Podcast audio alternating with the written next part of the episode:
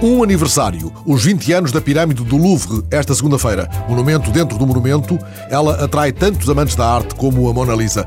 A Pirâmide, sonho faraónico de Mitterrand, como foi chamada, foi inaugurada a 30 de março de 89, mas só no próximo 3 de abril se vão iniciar as comemorações. E a 8 de abril será a homenagem a Xing Pei, o arquiteto sino-americano que a projetou.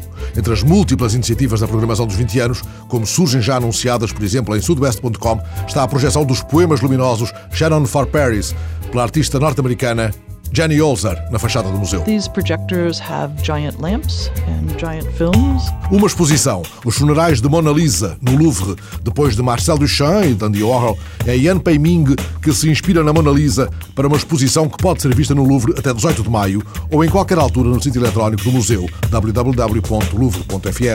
Célebre pelos seus enormes retratos, Yan Peiming presta deste modo homenagem ao quadro mais copiado na China.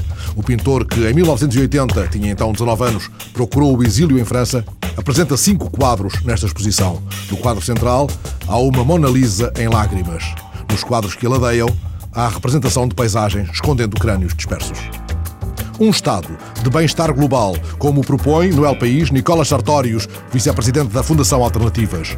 Podemos sair desta crise com mais do mesmo ou com outro modelo mais democrático, mais social e, desde logo, mais sustentável. Há que democratizar todas as instituições internacionais, fomentar os processos de integração regional, criando uma rede de governança coordenada globalmente, acabar com os paraísos fiscais que são um autêntico roubo ao fisco, ir criando paulatinamente um estado de bem-estar global, única maneira de manter folgadamente aquilo de que desfrutamos no Ocidente.